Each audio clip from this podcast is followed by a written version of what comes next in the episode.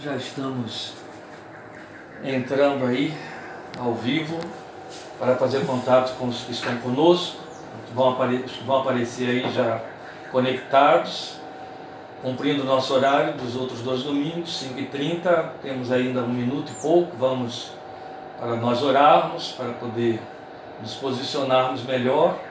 Se você já está em contato conosco, já pode começar a nos dar devolutiva para que a gente saiba que está em contato, de fato, e aí a gente pode ter algum retorno e uma noção de como estamos sendo visibilizados aí pelos queridos que estão conosco, estão em contato conosco.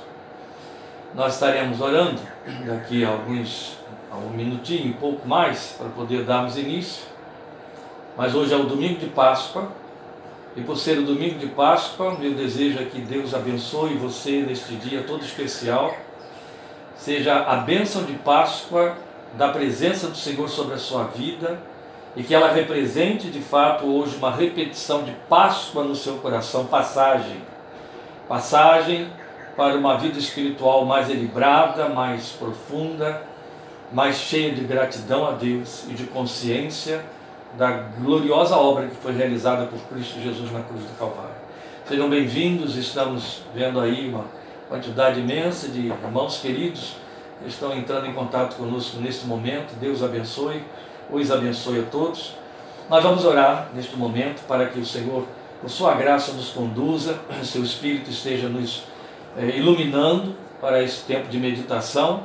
E aí vamos ocupar aí uns 45 minutos do seu tempo compartilhando com você a palavra que Deus pôs no nosso coração, em especial, considerando o dia de hoje, o memorial deste dia, e esta palavra será de fato uma palavra memorial. Então eu convido você a esse minuto de oração, para que Deus, com sua graça, aqui e aí onde você está, nos encha da sua presença, nos conecte na sua presença pelo seu Espírito, nos torne sensíveis à sua presença e a sua voz através da sua palavra. Vamos falar com Deus neste momento. Pai, te celebramos, te saudamos e te glorificamos por meio de Cristo Jesus, o Senhor. Muito especialmente nesta tarde deste domingo que celebra, que nos faz recordar o dia da ressurreição do Filho de Deus, a entrega do Cordeiro de Deus que foi morto para tirar o pecado do mundo nós te glorificamos por tua misericórdia pela Páscoa de Cristo Jesus, nossa Páscoa, Cristo, nosso Cordeiro Pascal. Nós te glorificamos por este momento tão especial em que estamos diante de ti, diante da tua palavra, que abrimos diante de nossos olhos, mas para a qual queremos abrir o nosso coração. E rogamos que o teu Espírito faça em nós, que o teu Espírito nos conduza, para que esta palavra nos agasalhe, nos acrescente, nos é, lapide, nos conserte, nos envolva com esperança, nos coloque no teu colo. Por amor de teu santo nome, pedimos que nos cubras com ela. Por amor de teu santo nome, rogamos que nos ilumines e que teu Espírito nos conduza neste tempo de meditação. De forma que haja lugar somente para a tua palavra e a nossa fé, e a tua palavra gerando fé em nosso coração. Essa fé se devolva a ti com frutos que se traduzam em corações abertos, corações iluminados, sem resistências, sem filtros, mas totalmente influenciáveis pelo teu Espírito eterno, para que a palavra penetre, se aprofunde, frutifique e volte para ti, levando os frutos pelos quais tu a tens enviado ou estarás enviando ao nosso encontro agora. Nós te celebramos glorificando o teu santo nome. Nós te glorificamos por meio de Cristo Jesus. Nós te exaltamos pela memória deste dia, nós te exaltamos pela vitória consumada e garantida por Jesus Cristo, Senhor, na cruz do Calvário. E com gratidão e com coração reverente diante de ti, nós nos curvamos, lembrando, meu Deus, deste grande mistério que foi realizado há pouco mais de 12 mil anos dentro da nossa história, quando o Filho de Deus deu um grande brado na cruz do Calvário: está consumado. Ó Senhor Jesus, nós te glorificamos, porque por tua morte, teu sacrifício, por tua entrega, nós estamos livres, estamos libertos, temos passagem livre para a santa presença do Deus eterno. Nós te celebramos com gratidão em nossos corações, nós te exaltamos por este dia e pela memória deste dia. Pela tua oferta, pela tua entrega que nos alcançou e pela bendita fé e esperança que invadiu o nosso coração, que achou lugar em nosso coração, operada pelo teu Espírito, trazendo realidade, trazendo sensibilidade à realidade desta realização, desta bênção, deste grande advento que foi a vinda de Cristo Jesus e a sua morte na cruz do Calvário e a sua ressurreição naquele campo dentre os mortos. Nós te glorificamos e te exaltamos e te celebramos pela vitória eterna que pelo teu sangue nos alcançaste. Fala conosco mais uma vez, enche mais uma vez o nosso coração por, com tua presença e pela tua palavra, por amor de teu santo nome e para o louvor de tua glória. Amém. Muito bem, meus amados. Hoje, como não poderia ser diferente por conta deste memorial domingo de Páscoa e pouco, pouco mais do que dois dias depois da celebração da sexta-feira da morte do Filho de Deus, em memória e a nosso favor. Nosso desejo hoje é pensar na cruz, ainda que eu não vá meditar com exclusividade sobre a cruz, mas com algo que ocorreu na cruz, na pessoa de Cristo Jesus a nosso favor naquela tarde de mais de dois mil anos atrás. Eu quero falar com você sobre a sétima palavra da cruz.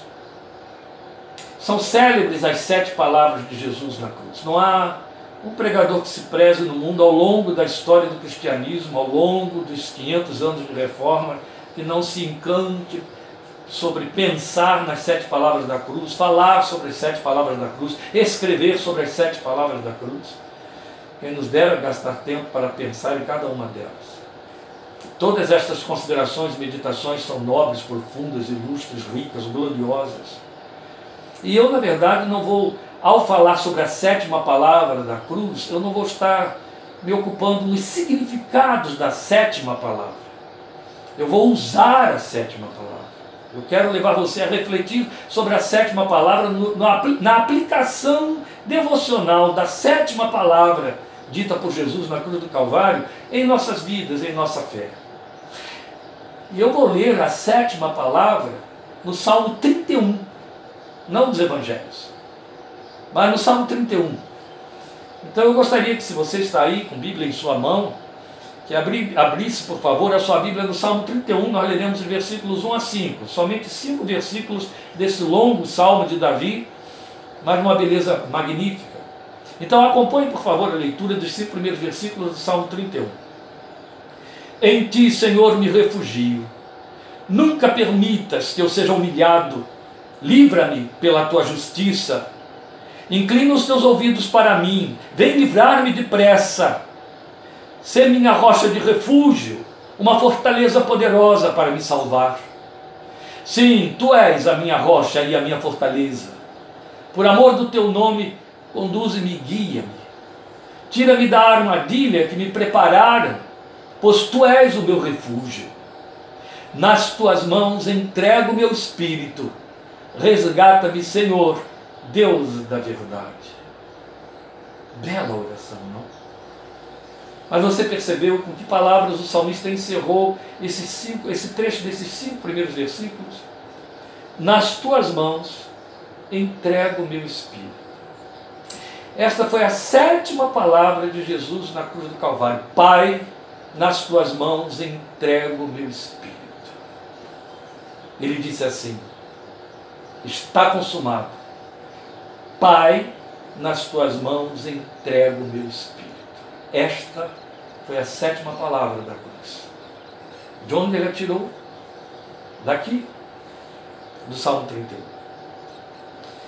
Você sabia que das sete palavras da cruz, Jesus usou a primeira, profeticamente pronunciada por Davi, no Salmo 22, e encerrou a sétima, exatamente tirando das palavras de Davi, aqui no Salmo 31. Não é interessante isso? A primeira palavra Jesus usou na mensagem profética de Davi mil anos antes. A sétima palavra Jesus usou da mensagem profética de Davi, seu predecessor, mil anos antes. Não é à toa que ele foi chamado de filho de Davi, e a Bíblia diz que Davi era varão segundo o coração de Deus. Porque o alcance dessa profecia milenar de Davi, a forma como o filho de Deus se enquadrou dentro dessa profecia na cruz, naquele momento de agonia a nosso favor, é simplesmente assombroso. Ele abre as sete palavras o seu primeiro pronunciamento na cruz do Calvário foi: Deus meu, Deus meu, por que me desamparaste? Salmo 22. Que a gente tem registrado em nossos evangelhos, em aramaico: Eloi, Eloi, lama sabachthani. Uma beleza extraordinária. E a última, a sétima, está aí. 31,5 no Salmo Davi. Mas antes de considerar a aplicação dessa sétima palavra para mim e para você, eu quero ir aqui para os cinco versículos que eu li do Salmo, senão eu poderia ter lido apenas o versículo 5. Mas essa oração, que esses cinco versículos primeiros encerra, ela é muito apropriada para este momento que nós estamos vivendo. Então todo este trecho se constitui numa oração que é muito nossa, é própria para este momento. Porque o salmista inicia, eu estou falando do versículo primeiro então, assumindo uma posição espiritual que nós também precisamos assumir pela fé, refugiar-se em Deus. Há três domingos passados, nós nos pronunciávamos aqui exatamente trabalhando com essa ideia do refúgio, da busca de se refugiar na presença do Senhor. E aqui está Davi de novo, falando de refúgio para aqueles que estão refugiados em casa, por força da pandemia, por orientação dos nossos cientistas. Refúgio é a palavra que tem um lugar todo especial agora e tão pertinente em nossa fé. Porque vai muito além da ideia de você fazer confinamento doméstico, isolamento social. De que serve isolamento social? Confinamento doméstico se você não sabe se refugiar na presença de Deus. De nada será. Esta é a razão porque há tantos com isolamento social e se sentindo desamparados, desprotegidos, expostos, em pânico. Totalmente em pânico. Não os estou criticando. Pelo contrário, se passa no meu coração pelos que estão aflitos, é compaixão mas estou apontando uma verdade. É preciso achar lugar de refúgio na presença de Deus, não só nessas circunstâncias forçosas que são que vêm por conta da pandemia, mas em todas as circunstâncias da vida. Porque refúgio não fala apenas de se procurar prote proteção, refúgio fala de buscar intimismo. Aquele que habita no esconderijo do Altíssimo, lembra disso? Salmo 91. A sombra do Onipotente descansará. Refúgio é esconderijo. Você se esconde dele para ter comunhão. Depois o salmista vai dizer que pode, porque pode fazer tudo isso. Ele declara que Deus é a sua pedra de refúgio. Aí ele está falando de um lugar elevado, no qual ele pode subir e ficar longe dos predadores, livre do alcance dos predadores. Então ele se vê, pela fé, uma linguagem metafórica, subindo para uma posição maior, elevada. Aquela posição onde só a fé pode colocá-lo. Não informações de A e B, nem apoio humano. Mas é um guindar que vem pela mão poderosa de Deus, que a fé faculta e o põe longe do alcance daquilo de que ele precisa se esconder. E ele vai fazer essa linguagem ainda crescer, para depois de dizer que Deus é sua pedra de refúgio, ele assumir que a própria pessoa de Deus, a pessoa mesma de Deus, é o seu refúgio. O próprio Deus é o seu refúgio. Estamos lembrando aqui que foi Davi quem disse essas coisas. Então é como se ele estivesse emblemando aquela imagem de uma criança enterrando o rosto no peito de seu pai. Entende? A pessoa de Deus é o seu refúgio. A ideia de pedra de refúgio me faz pensar em algum recurso na minha espiritualidade que eu lanço mão para me sentir refugiado. Para alguns é o lugar de culto, é o momento do culto, é o momento da oração, é um louvor. é o meditar na palavra de Deus, mas ainda são recursos de que se serve o crente pela fé e que ficam abaixo de uma posição mais elevada, quem sabe precede uma posição mais elevada, um crescimento espiritual. Lembrando que crescer é uma ordem que se impõe sobre nós na fé. Cresçam na graça e no conhecimento do nosso Senhor Jesus Cristo, Pedro disse. Então, quando o salmista fala que ele se refugia na própria pessoa de Deus, ele agora está dispensando pedras, artifícios, artefatos, recursos, meios. Ele alcançou uma posição mais profunda, mais excelente. Ele entrou numa intimidade com Deus de tal forma que, cumprindo aqueles princípios de Hebreus capítulo 10, ele foi a própria pessoa, a própria presença de Deus que nos foi facultada porque o véu foi rasgado. Quando Jesus gritou lá da cruz do Calvário: está, está consumado. Foi isso que ele disse. Mas o salmista está precisando se refugiar de um mal que o ronda, que o persegue e sabe que tem acesso garantido, seguro de proteção e defesa em seu Deus pela fé. E nós, a semelhança dele, mas também com ele aprendendo, nós podemos fazer isso, porque isso nos foi garantido por Cristo Jesus. Foi Jesus quem nos deu este acesso ao colo de Deus.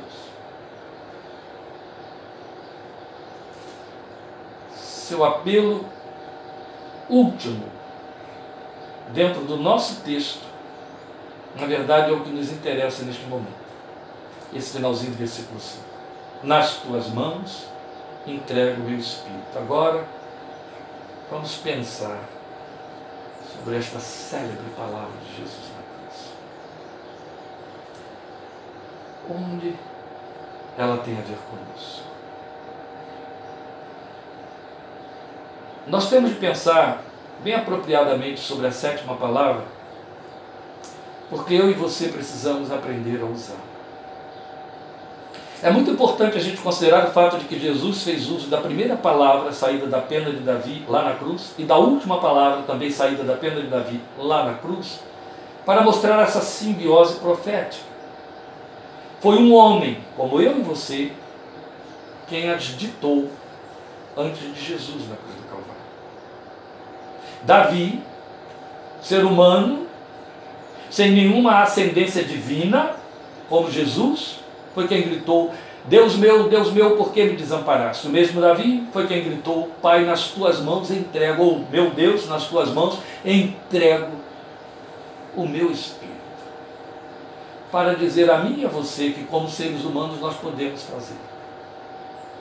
Só que levamos, me, me permitem colocar desta maneira, uma vantagem pela fé, uma vantagem por conta da graça muito maior, muito mais excelente do que a experiência de Davi, vantagem sobre Davi.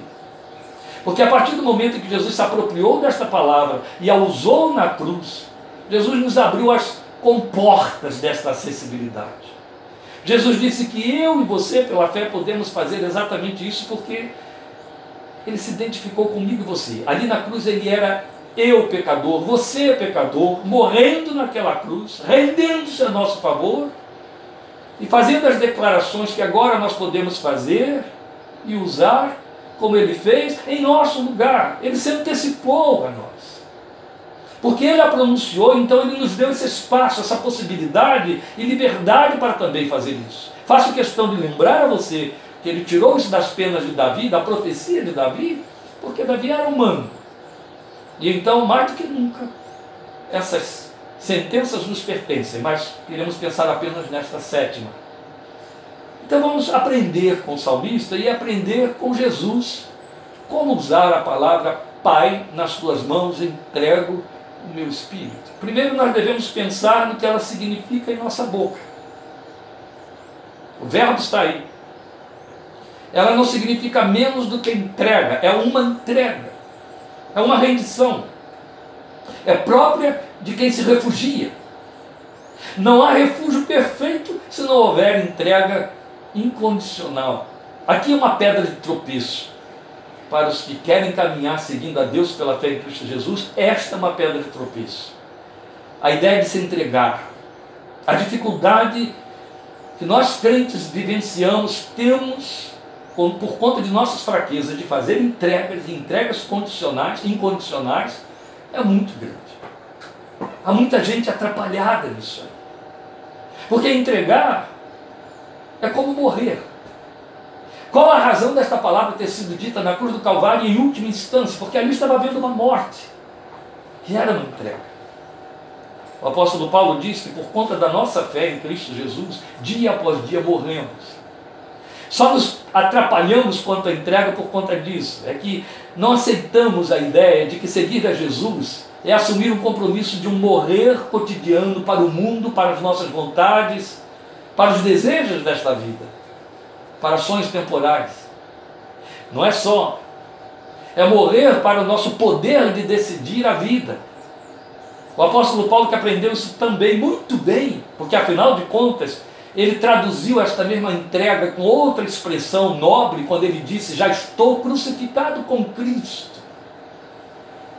E a Bíblia diz que nós fomos crucificados com Ele na Sua morte.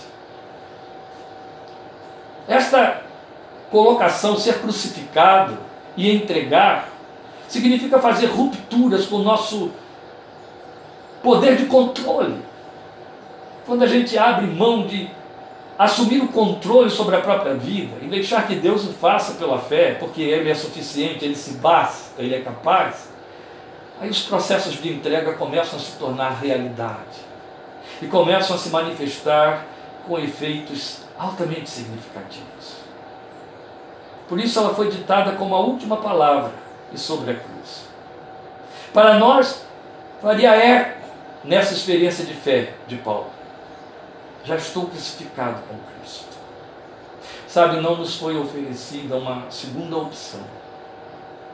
A opção oferecida pela morte de Jesus para aqueles que creem é ser crucificados com Ele.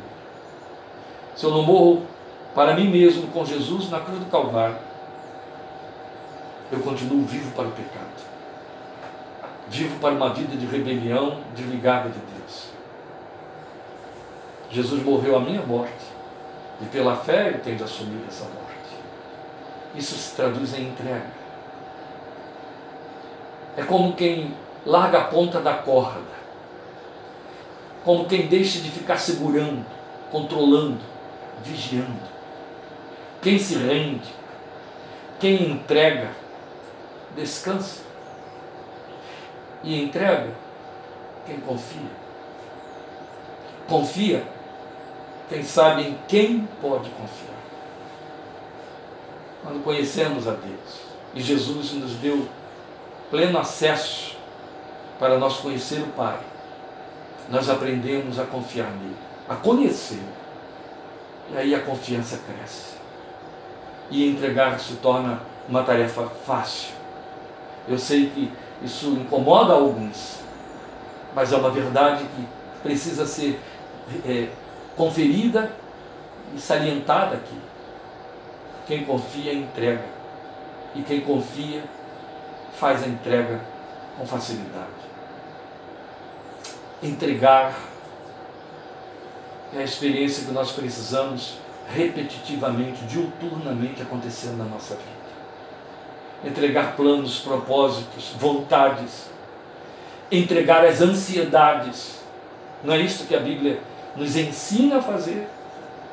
Vamos lembrar o apóstolo Paulo em Filipenses 4, versículos 6 e 7. Ele diz isso: não ande ansioso de coisa alguma, antes as suas petições sejam conhecidas diante de Deus Pai, por meio de suas orações Aí depois ele vai arrematar dizendo no versículo 8, todas, e a paz de Deus, versículo 7, que excede todo entendimento, guardará suas mentes e corações em Cristo Jesus, e no versículo 8, e tudo aquilo em que há alguma nobreza, algum louvor, seja isso que ocupe seu pensamento, a outros substantivos aí de que ele se serve. Mas, meus queridos, é preciso pensar no fato de que a sétima palavra da cruz só tem a ver conosco, só damos atenção a ela se a cumprimos.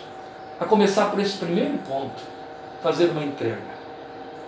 Nas tuas mãos eu entrego. É preciso entregar. Largar a outra ponta. Deixar por conta de Deus. Em segundo lugar, essa expressão de Jesus nos faz pensar em nosso homem interior, a sede da razão e do entendimento, não mais a psique, a alma, de que falamos semana passada, mas o espírito do homem. A Bíblia diz isso: há um espírito no homem e o sopro do Todo-Poderoso lhe deu vida. Isso está em Jó 32,8. Nós somos seres espirituais. Por incrível que pareça, a verdade é que não vivemos como tais. Sabe que o que mais de contínuo fazemos é esquecer que somos seres espirituais. Há alguns de nós que só lembram que são espirituais aos domingos. Porque aí entendem que há um, um aspecto da vida chamado devocional, ao qual dão atenção, e neste momento eles têm um espírito. Meu Deus, isso é extremamente pobre, perigosamente pobre. A verdade é que, quando Jesus fala da entrega, ele fala da entrega desta sede da razão. É o Espírito, aquilo que é eterno e que está dentro de você, que caracteriza quem de fato você é. Percebe que se trata então de uma entrega ultradimensional, profunda e intensa. É a entrega do ser mais interior, é do seu homem interior. Aquilo que jamais morre, aquilo que de fato somos. O Espírito, que pode ser colocado em refúgio na presença divina. O Espírito abrigado em Deus leva a alma para o colo, faz aquietar-se a alma aquietar-se. Lembra? Falamos disso semana passada. A Bíblia afirma que Deus fez isso. Ele nos fez seres espirituais, ele soprou em nós o ar, o espírito de vida, sopro de vida, e nos tornou seres espirituais. É essa a completa diferença que existe entre nós e os outros seres, os outros seres vivos. Nós somos almas viventes, nós somos seres espirituais, nós temos a fagulha da eternidade que foi colocada dentro de nós pelo sopro do Espírito de Deus, e é isto que nós somos. Eu vou repetir, ainda que pareça uma repetição desnecessária, mas a realidade da vida pastoral nos vai dizer quanto é necessário que exaustivamente repitamos isso para os crentes, para os cristãos. Nós somos seres espirituais. Nós temos um espírito que precisa ser alimentado, cuidado, receber investimentos. Às vezes estamos tão aferrados à nossa temporalidade que nos esquecemos que somos mais que matéria. E isso é denunciado pelos nossos programas de vida, nossos desejos, nossa forma de pensar a vida e adquirir insumos para ela, os investimentos que fazemos sobre nós mesmos e ao redor de nós eles são essencialmente temporais. O que deixamos para o que é espiritual e eterno é tão mínimo que às vezes não encontra espaço, não encontra lugar. É tão comum, é tão frequente a gente ouvir esse tipo de queixa, estou pondo entre aspas, dos crentes. Me falta tempo. Quando chega no final do dia, eu estou tão cansado para meditar, para orar, para ouvir uma palavra, mas não consegue arranjar tempo para assistir duas, três horas de filme. Eu não estou aqui para fazer esse tipo de crítica, eu só quero posicionar isso com exemplos claros para que você perceba, sinta esses contrastes e entenda a substância da realidade, da razão, porque nós estamos dizendo que nos esquecemos que somos espirituais. E que isso é denunciado nos insumos que buscamos, nos investimentos que fazemos, nos sonhos que sonhamos, nos desejos que acalentamos. Eles deixam muito pouco para o que é eterno. Se nos ocupamos em alimentar o ser espiritual que somos, é fato que ficamos menos periféricos. Nós enobrecemos. Nós subimos para viver muito além da mediocridade da vida. Nos ocupamos de coisas eternas e de valores que não podem ser medidos. Há pessoas que se ocupam, pensam que estão nutrindo o espírito, se ocupam de se alimentar de filosofias, de muito conhecimento, de sabedoria humana. Mas a Bíblia deixa muito clara que muito claro que há uma distância abissal entre sabedoria humana e sabedoria divina. A humana é considerada animal e até diabólica. A divina é divina. Ela vem espiritualmente, ela é essencialmente espiritual, é essa que alimenta o espírito. Entende? A outra alimenta o intelecto. Meus queridos, há um espírito no homem. E o único lugar que lhe comunicar-me é em contato com Deus em suas mãos. Sabe, Deus se comunica nesse homem interior que eu e você somos. É lá dentro de nós. Lamentavelmente, pessoas mal orientadas, elas pensam que Deus está se comunicando com a sua alma, com suas emoções. A ferramenta de retorno que usam é emoção para poder se comunicar com Deus. Mas Deus se comunica com o Espírito que está dentro de mim, que está dentro de você. Há um Espírito dentro de você. E é lá que Deus se manifesta. Precisamos dar mais atenção a esse lugar de comunicação do Espírito de Deus. Sabe onde o Espírito de Deus habita? Não habita no seu cérebro, não habita dentro da sua alma, ele habita no seu espírito, que a Bíblia chama de seu coração. É lá que ele habita. O Espírito Santo habita o seu coração. Em último lugar, convém nós pensarmos na segurança e localidade dessa entrega. Em tuas mãos, foi isso que Jesus disse. Pai, nas tuas mãos entrego o meu espírito. Então, o último pensamento que eu quero voltar sobre a sétima palavra é esse lugar, a localidade desta segurança nas mãos de Deus Pai. É lá que o meu espírito tem de ser entregue. Há uma colocação que eu acho que é a expressão de sabedoria, bem feita por Charles Haddon Spurgeon, quando ele pensa nessa última palavra de Jesus na cruz, e ele diz como ela foi transformada nos lábios de Estevão. Estevão, primeiro mártir da fé cristã. Quando Estevão estava morrendo, Estevão disse que viu o céu aberto, Jesus ali à direita do Pai, Jesus em pé, perdão, para recebê-lo. E Jesus faz esta, e Estevão, perdão, faz esta oração, exatamente esta oração, a oração de Davi que Jesus repete na cruz, só que ele muda o verbo. E ele diz: Senhor Jesus, recebe o meu espírito. E Spurgeon diz isso. Jesus podia com todo direito dizer: Pai, eu entrego o meu espírito. Embora Davi tenha usado profeticamente exatamente este verbo, ele diz: Nós ficamos mais ou menos no limiar de Estevão. O máximo onde podemos chegar é recebe. Eu estou entregando, recebe. Recebe, Pai, o meu espírito. Mas volta ao ponto aqui: Jesus disse: Nas tuas mãos. Este é o lugar. Davi disse também: Nas tuas mãos. Jesus a pronunciou dirigindo-se a Deus como Pai. E exatamente esta pessoa, esta figura, esta qualidade, este lugar de Pai é o que Deus ocupa em nossa fé, porque Cristo Jesus nos tornou filhos de Deus. Lembram da palavra? O Evangelho de João, capítulo 1, versículo 12: Mas a todos quantos o receberam, deu-lhes o poder de serem feitos filhos de Deus, aos que creem no seu nome. Portanto, somos filhos de Deus. Quando pedem ao Filho de Deus, ensina-nos a orar. A primeira palavra que ele colocou em nossos lábios foi vocês orarão assim: Pai nosso que estás nos céus. Esse é o lugar que o Deus eterno e santo ocupa na minha vida e na sua vida, pela justiça que Jesus satisfez com a sua morte na cruz do Calvário.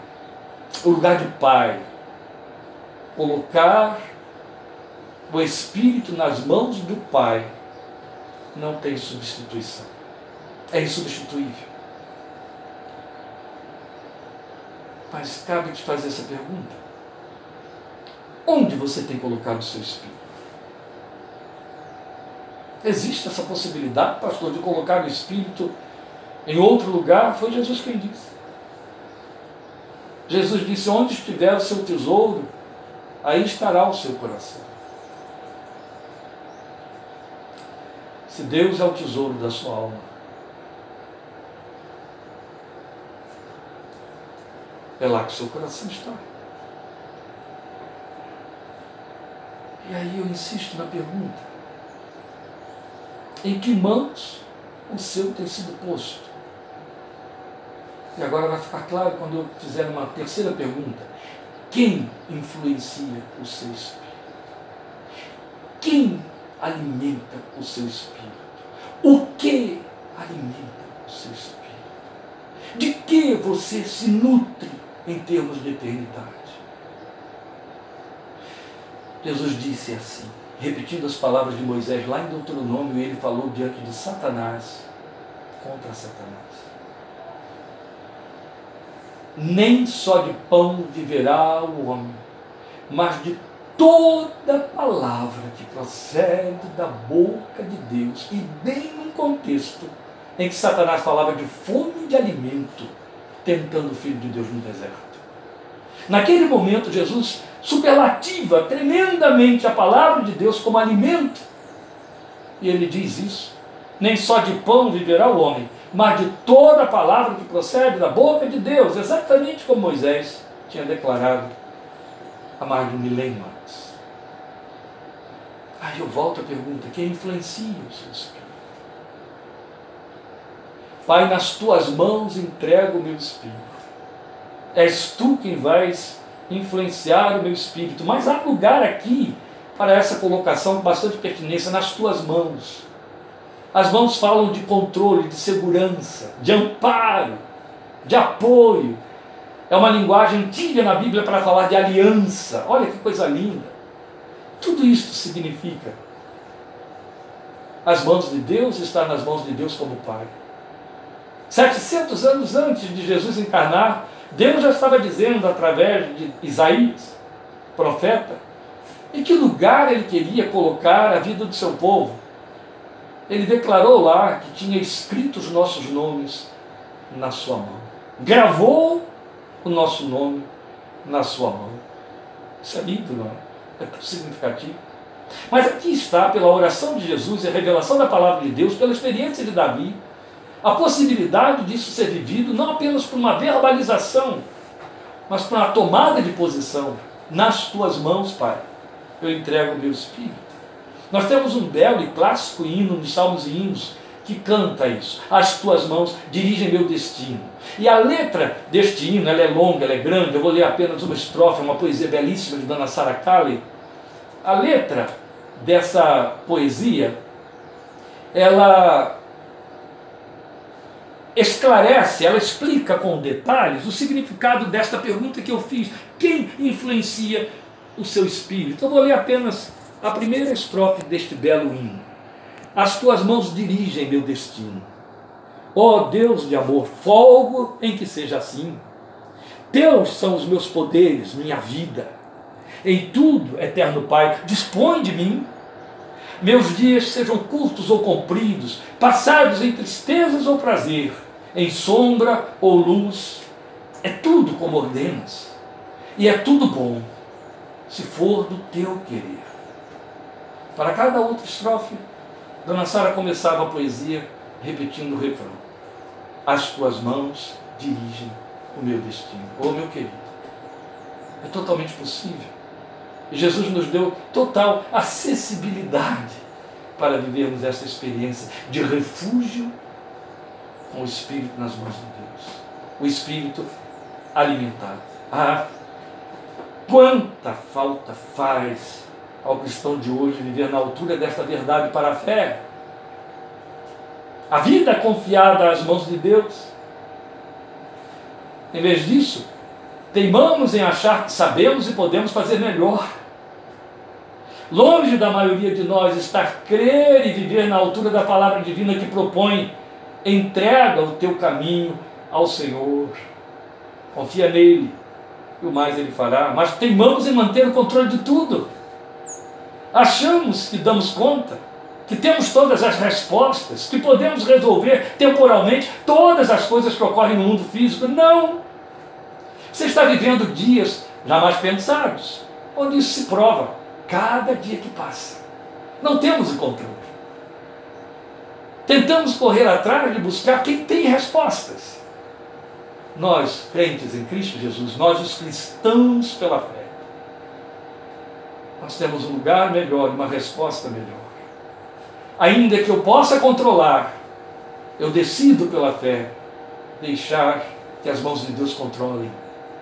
Porque se Ele me controla, o ser que eu sou, meu espírito, tudo mais estará sob seu controle. E ainda que para muitos dos que nada entendem das coisas do Espírito, as soluções lhes pareçam estar em suas próprias mãos, não tem por que ser assim conosco, que fomos chamados a viver, a andar por fé. Não precisa. Não só não precisa, quanto é um esforço inútil. Temos esperança maior e melhor, porque esperamos não em coisas, nem em homens, mas no Deus eterno que por Cristo em sua morte nos tornou seus filhos. E Ele tem prazer em nos tomar em suas mãos. Seja esta oração sempre a última palavra em nossos lábios, como foi nos lábios de Jesus na cruz. Nas tuas mãos, Pai. Entrega o que sou. Recebe por Cristo Jesus, meu Senhor. Deus te abençoe e te ajude a viver nessa total dependência do controle de Deus, mais atento à sua vida espiritual do que a qualquer outra coisa. Até a próxima oportunidade, em nome de Jesus. Boa Páscoa para você e sua família.